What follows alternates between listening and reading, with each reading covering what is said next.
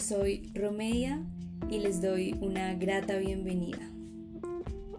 Este es el primer episodio de la serie podcast Reviviendo Escritoras. Hoy voy a leer un soneto de Sor Juana Inés de la Cruz. Bueno, para contextualizar, eh, Sor Juana fue una mujer mexicana nacida en el siglo XVII. Ella fue escritora y exponente del siglo de oro español Generalmente escribía sobre géneros dramáticos y poéticos. Sor Juana aprendió a leer y a escribir desde muy pequeña y se dice que en su adolescencia pidió a su madre enviarla a la universidad disfrazada de hombre, ya que en esta época las mujeres no podían acceder al conocimiento ni entrar a una universidad.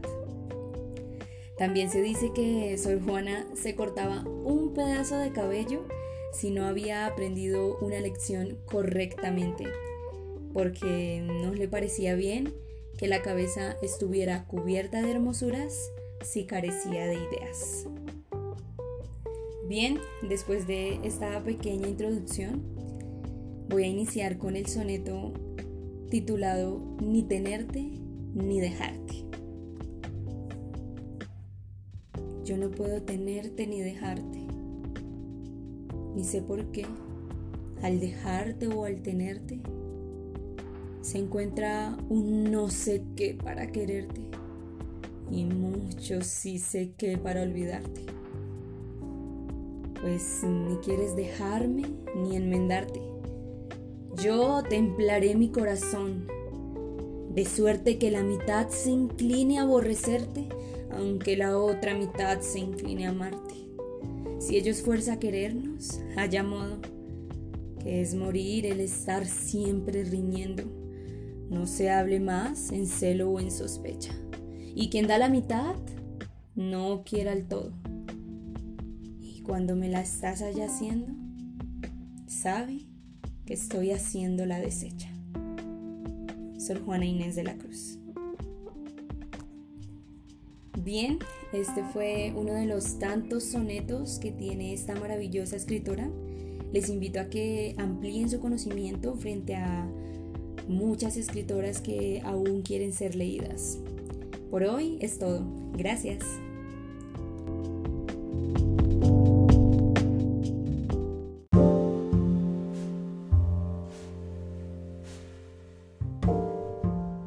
Hola, yo soy Romeia y les doy una grata bienvenida. Este es el segundo episodio de la serie podcast Reviviendo Escritoras. Y en el día de hoy voy a leer un romance que me gusta mucho de Carolina Coronado. Bien, Carolina fue una escritora española nacida en el año 1820 Escribió poemas, novelas y obras teatrales normalmente tratando temas históricos y de compromiso social. Desde muy pequeña mostró interés por la literatura y se dice que sus primeros poemas fueron a la edad de 10 años. Carolina fue autodidacta ya que la formación intelectual que recibían las mujeres en esta época pues era escasa. Bueno, el romance que voy a leer es un poema que refleja la mofa que se le hacía a las poetisas de la época, porque además el término poetisa se había convertido en un estereotipo cultural al que solo se le atribuían temas como el amor fraterno, el dolor de la pérdida de un ser querido, en fin. Todo esto desde lo que es la contención expresiva que se le exigía a la mujer de la época.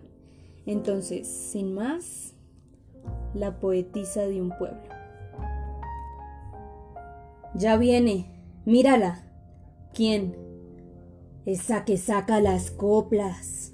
Jesús, qué mujer tan rara. Tiene los ojos de loca. Diga, don Marcelino, ¿será verdad que ella sola hace versos sin maestro? ¡Qué locura! No, señora. Anoche nos convencimos de que es mentira en la boda. Si tiene esa habilidad, ¿Por qué no le hizo a la novia siendo tan amiga suya décimas o alguna cosa?